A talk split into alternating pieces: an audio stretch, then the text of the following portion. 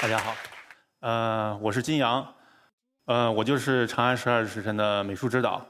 今天很高兴来到一席，给大家做一个分享，讲一讲《十二时辰》背后的故事，还有是我们美术是如何工作的。谢谢。呃，一切的原点呢，都取自于这一天，二零一六年九月十号，星期六。这一天呢。啊，我的一个老同学来找到我，杨志佳同学。嗯，我们是大学的美术系同学。呃，他风尘仆仆、忧心忡忡的来找到我，在我家楼下开始跟我聊天我们的聊天是这样的：要搞一个大事情。然后我说是吗？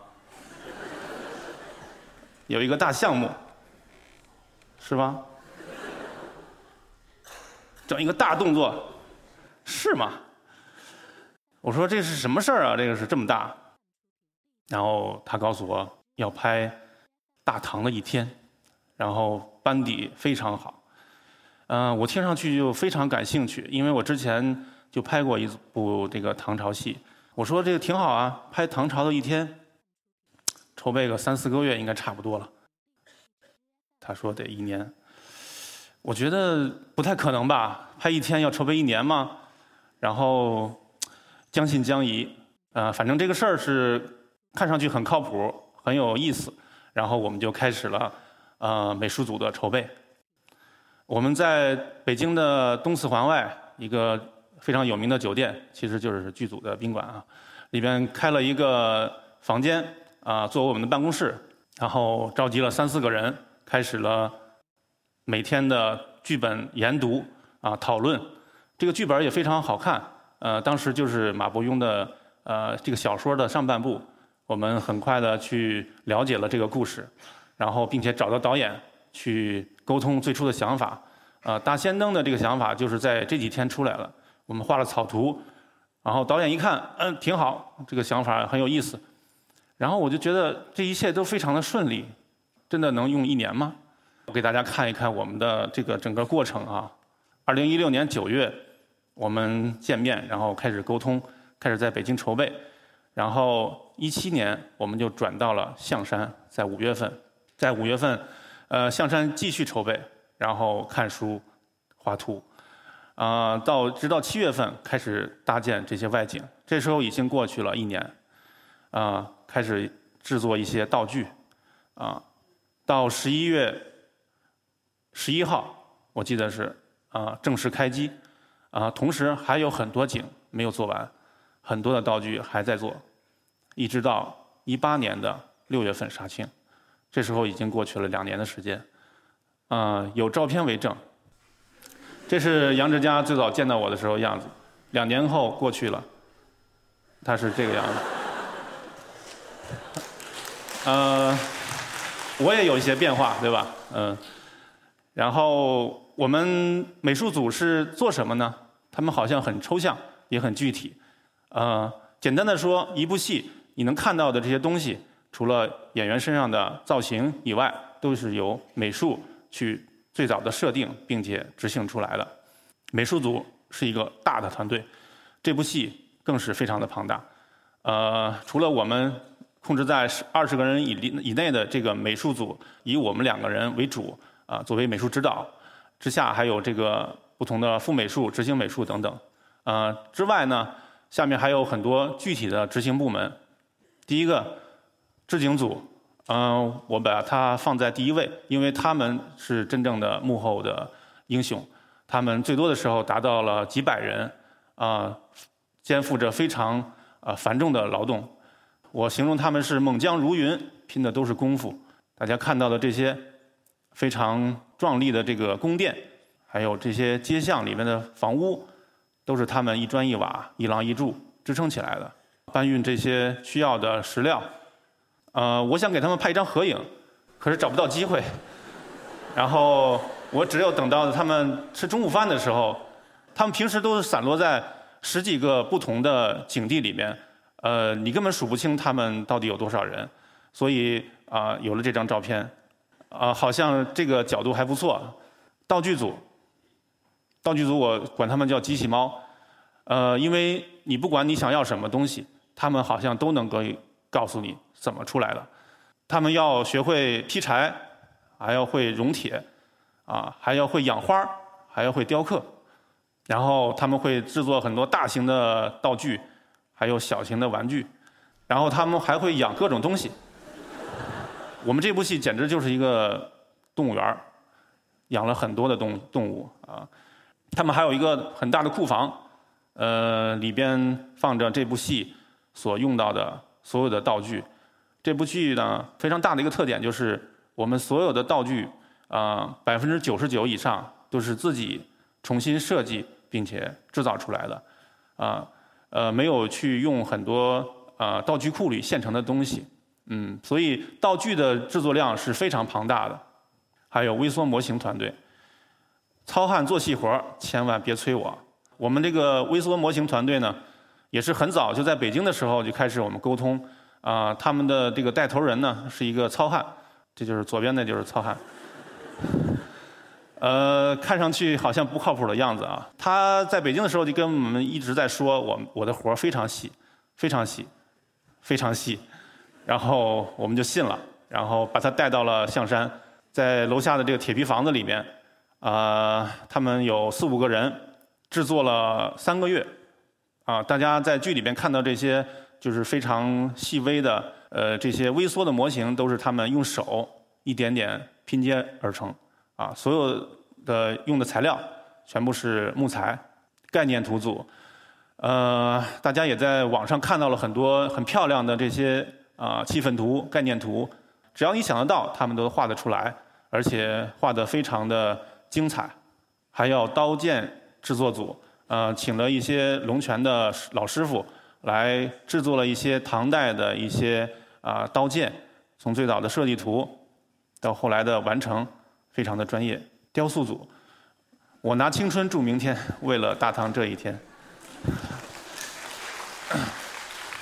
呃，我们呢，请了一些呃非常专业的老师，呃，是从央美的呃雕塑系请来的雕塑家，然后替我们制作了一批非常好的唐代的道教的雕塑。呃，因为唐代的雕塑呢，其实大家知道，呃，所剩无几，呃，更何况这个道教的，呃，所以我们就是综合了很多。啊，道教的文化，还有唐代的一些遗存啊，甚至一些陶俑上面的一些元素，重新制作了啊十多个啊非常高大的神像，呃，我们在剧里边大家可以去看到。呃，这些以上的这些部门呢，基本上在我们制作的过程中被我俩都得罪光了，他们心里边估计对我们也都是啊又爱又恨吧，估计都在默念着一句。你行你来啊！我想我行我来，我我只能来什么呢？来烤串吧，然后经常请大家吃一吃烤串聊聊天。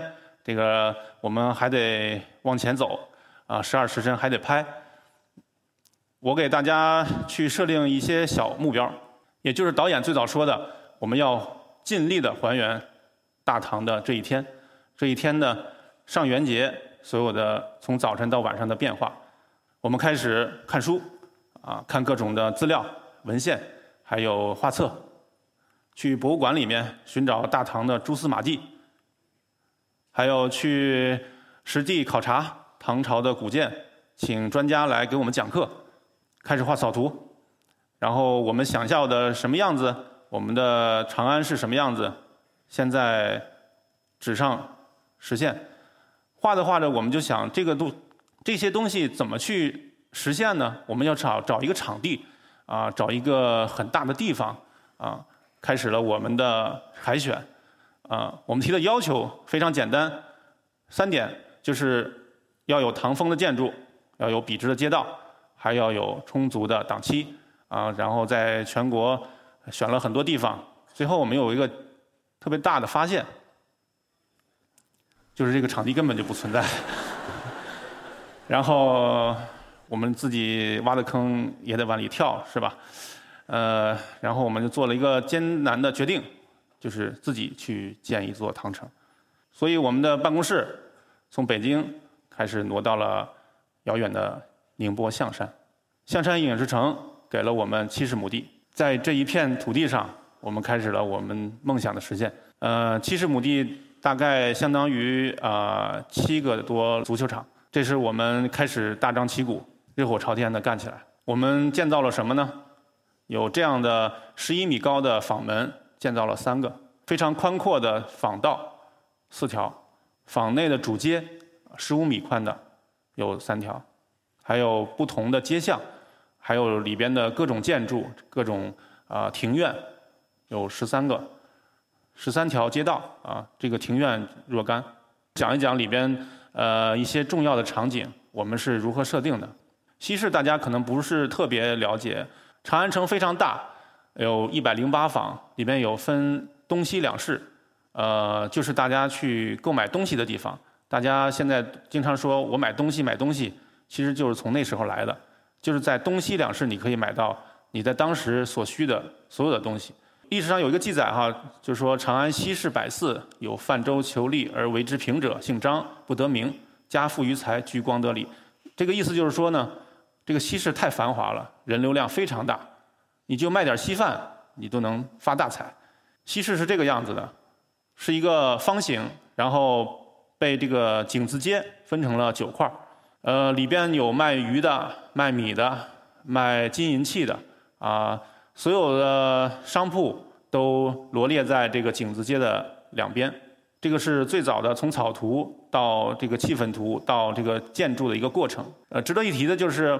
我们摒弃了以往的一些影视剧的做法，就是做比较窄的街道，然后铺上青砖，两边的楼阁很高，啊，制造一种所谓的繁华。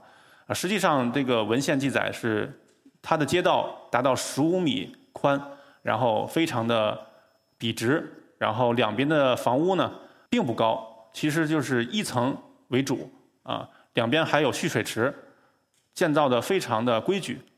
我们也。按照这个原则去啊呈现了这个西市，还有一些呃长安的一些建筑，这就是最后呈现出来的效果。具体到操作阶段呢，第一个就是要解决颜色的问题。呃，唐代建筑很大的特点就是朱色和白色，形成了它整个的呃视觉的面貌。呃，朱色我们选择了很多种，呃，包括在这个木板上反复的调试，还要在阳光下去做对比。呃，寻找出最最符合我们想象的唐朝的样子。呃，这次我们呃没有用油漆，这是一个很大的特点。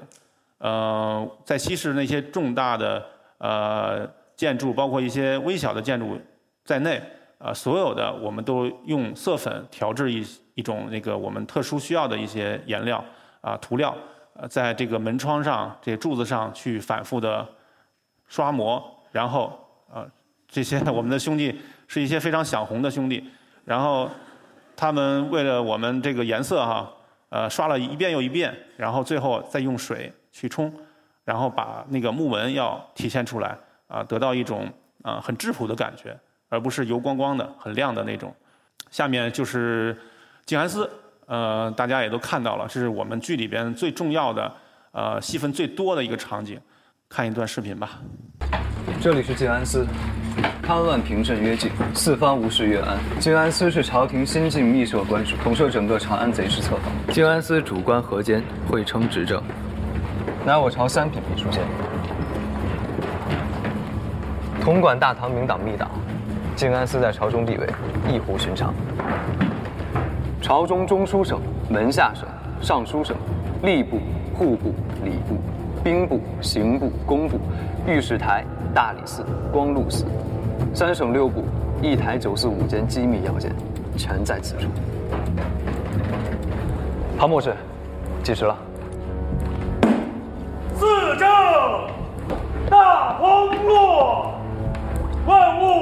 物炽盛大出，豁然而落，暮云荒落。沙盘。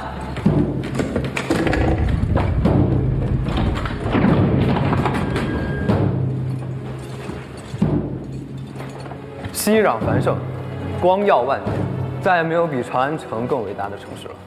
静安寺，这是原来小说里边的一句话。呃，静安寺用的是孙思邈的旧宅啊，恰好与慈悲寺一墙之隔。呃，这个设定呢，我们再三的考虑，觉得可以嗯变一下，因为什么呢？因为这个孙思邈的旧宅，它再大，它也大不了哪儿去。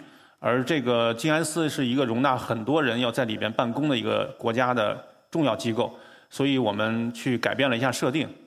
这是我最早画的草图，呃，把它设在一个呃大殿里边，呃，它紧邻这个道观，然后呢，里边有很多巨大的神像，呃，可能是年久失修，有些墙壁坍塌，呃，有些呃这些神像上面可能也落了很厚的灰尘。但是就是在这样一个地方呢，呃，很隐蔽，呃，我们的所有的故事才可可能在这里面发生，呃，所以我们的这个设定也就很快确定下来。这是大家就是刚才看到的这个呈现出来的样子啊，包含了很多元素，呃，有这个神像的这种肃杀，还有呃压迫感，呃，还有这个紧锣密鼓、密紧锣密鼓的这种工作的状态，呃，形成了一种。很奇怪的、很奇妙的一种气氛，这是最早的草图，也是啊呈现出来的样子。这是呃静安寺里边的一个暗室，最早这个关押张小静的地方，这是呈现出来的样子。下面就是讲到呃沙盘，沙盘可以值得讲一点是这个沙盘呢，最早我们设定的是呃非常巨大，是这个长安城整个的一个沙盘，可能我们计算一下。要需要九到六米这么一个规格，那么放在即使是大殿里边也非常的占空间。我们美术组再三考虑，觉得得改一下。为了让它更符合演员的调度和拍摄的需求，我们把它分割成很多部分。啊，就像我们看地图的时候，啊，你可以调出来通州地图，可以调出海淀地图，对吧？可以看不同的片区的地图，啊，然后廊位走到哪儿，我们去调出哪个。相应的呃地区的地图就可以了。那么沙盘也一样，嗯，我们做了很多格子，把这些沙盘整齐的码列在这个柜子上面，然后随时吊唁。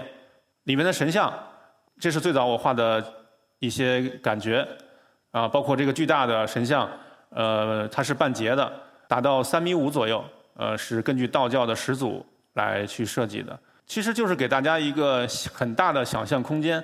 在这个静安寺里边，竟然会矗立这么大一个半身像，那可想而知，啊，他曾经如果矗立在这个神殿里边，是多么令人惊叹的样子。这些是里边的一些道教的星宿，我们把它这个殿呢设定成星宿殿，啊，里边供奉着这个道教的二十八星宿，啊，每个星宿呢有一个神像，呃，我们也是综合了很多。呃，元素，呃，一点点从在北京做这个泥模，然后再放大雕刻，然后又雇了十几台这个大厢车，从北京浩浩荡荡的啊运到我们拍摄的这个场地，中间费了很多的周折，这是剧里边呈现的样子。既然叫长安十二时辰，那么时间在里边是一个非常重要的一个元素。呃，怎么体现时间呢？就是计时器。呃，我们就参考了我们古代的一些呃滴水计时的原理，啊，融合了一些西域的元素，啊，因为当时这个大唐还是很开放的，有各同各种不同的民族的，呃呃宗教的呃文化杂糅在一起，啊，我们创造了这个水漏，还有望楼，它最早呢也是在剧里边是设定成祈雨，就是张小静在追捕的过程中要跟望楼有很多互动。嗯，后来我们美术组觉得可以改一改，嗯，觉得不太不太不太符合这个现实的，就是说，在追捕过程中还要去做祈雨，是吧？要做动作啊，然后还要在夜间还要再去观察，这其实非常不便的，也是不太呃现实的一个问题，所以我们改成了呃现在我们看到这个灯箱。武侯自望楼看到长安任何一状，都以约定暗语速传静安司。静安司对任何一处所发命令，瞬息即可横跨整个长安城。本六名。此外，武侯皆身带臂章，可中二百三十步之内任意目标。呃，这个最早的想法呢，其实就是源自于这个呃道教的这个八卦。呃，八卦大家知道，就是通过一些长线、短线，是吧，产生不同的卦象，表示不同的意思。那么我们想，能不能用这个灯箱它的呃颜色的改变，其实就两种颜色，对吧？它的改变来形成不同的图案，去传达不同的意思。呃，因为时间有限，我就简单的去介绍一下。呃，比如说这个左上角，这个是这个小望楼的它的传递方式，是吧？十二个格子其实可以分为三组，每四个格子呢表示一个数字，这个大家可能很容易理解。然后呢，每变化一次呢，就是能够表示三位的数字。那么变化很多次，那就传递成不同的意思。大望楼是一个九宫格啊，它就是可以。表示这个卦象的三条线，它们是什么样的？什么卦象？然后再符合它上面的这个八个小翅膀的样子的东西，然后产生了更复杂的意思。他们就通过这个原理啊，再制作出一套密码本儿，在观看这个密码本儿，熟记上面的密码啊，这种情况下，呃，就达成了这个信息的传递。大仙灯，呃，可能现在呃大家还不太了解，这个大仙灯是。在上元节上，集合了全国当时大唐的所有能工巧匠制造出来的一个令人惊叹的一个景观，非常高，呃，达到七十多米，啊，也就是二十多层楼的高度。它分为地下和地上的部分，下面有这个暗流通过，然后转动这些齿轮产生动能，然后再传导到上面，上面又有。啊，玄关层，然后还有天书层，还有老子头像层，啊，里边有很多复杂的机关，呃，产生了很多有意思的一些运动，最后呈现出来是一个像仙山一样的形状。下面就是竹凤凰，呃，我们在戏里边看到这个张小静追逐梁卫的有一场戏，非常的精彩，里边涉及到一个竹凤凰的道具，呃，我们当时就想这个竹凤凰。怎么做呢？可能要二三十米长，要请这个专业的团队来做。当时我们已经到象山了，呃，我们就开始寻找这个专业的团队，就在这个附近的村子里面打探。后来我们开车走到一片竹林之下，然后杨老师说：“这个竹林之下必有高人。”然后我们就发现了两位老者，老者骨骼清奇，似有神功，然后我们就跟他们攀谈了起来。几句话之下，我们就是了解到对方肯定是高人，他们这个能够熟练的编织各种东西。然后我们就是沟通了一下，我们要做什么东西，什么东西。然后老头说没问题，我们都可以编得出来。然后我们就愉快的决定了。过了十天之后，我们来看到他们的劳动成果。这个是他们说的这个凤凰的身体，然后是凤凰的尾巴。然后这个很明显跟我们想象的有一点差距，然后开始，呃，我们就开始驱车到这里，然后跟他们进行了这个复杂的沟通，因为他们说的都是宁波的一些图画，然后还叫来我们的司机，然后跟他们当翻译聊，反复的聊，然后还你看右上角是喷绘出一个呃等大的一个气氛图，告诉他们我们要做这样的一个东西，啊，这样一个凤凰，啊。后来老头说：“你这个不行啊，你这个颜颜色太暗了。”然后又喷了一个白底的凤凰，啊，直到达不到达达到他们的要求为止。经历了大概两个多月的制作，这个凤凰终于啊拉到了我们的现场，就是我们剧里看到的。呃，虽然只有短短的几秒钟啊，但是我们在背后还是付出了很多的辛苦。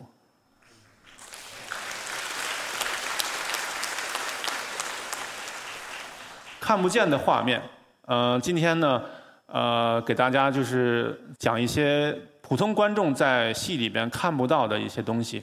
这个是我在当时的神殿里边拍的一张照片，你可以看到墙壁上密密麻麻画了很多星座、很多星宿的形状，啊，上面还有题字，嗯，就是说我们要符合这个星宿殿的设定，啊，那么墙壁上我想都有壁画，啊，我们。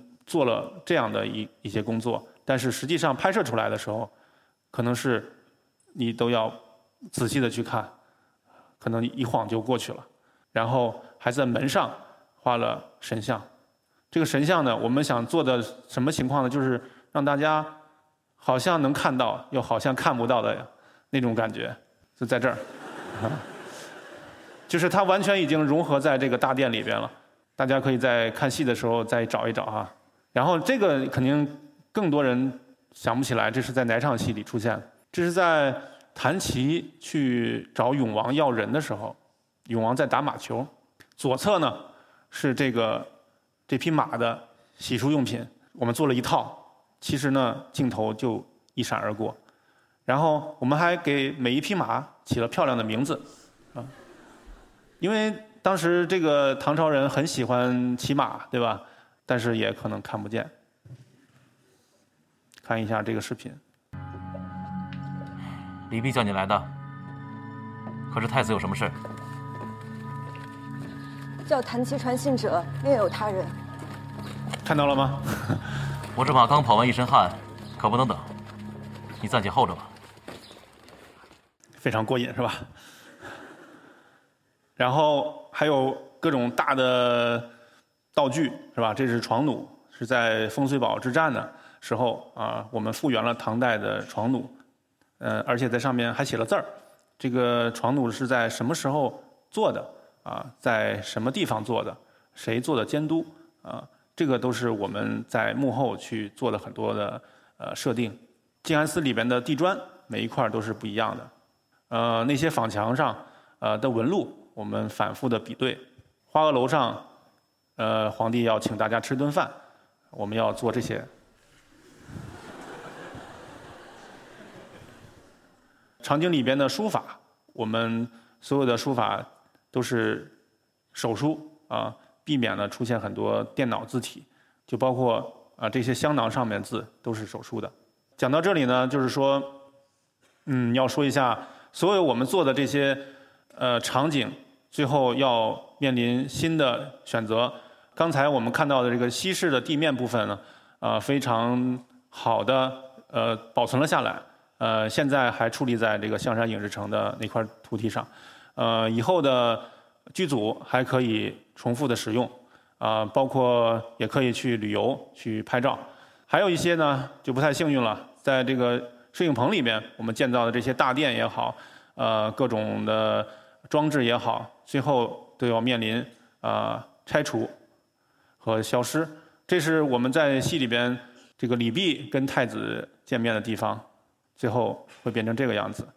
这是我们的。辉煌的静安寺，所有的斗争，所有的荣辱，都融合在这个大殿里，最后是这个样子。呃，繁华落尽，人去楼空，这是我在所有的场景呃拆除的差不多的时候，在摄影棚外拍的两张照片。呃，突然感觉自己就真的是像做了一个十二时辰的梦。呃，这场大梦过去呢，又要恢复平静。这部剧呢，其实是融合了我们各个部门的人员，呃，他们的努力，才呈现出这么美好的画面。十二时辰虽然非常漫长，在我们的人生中呢，仍然只是短短的一瞬。非常幸福的是，我们在这一瞬间做了一件事，并且竭尽所能，做到了我们认为的极致。谢谢大家。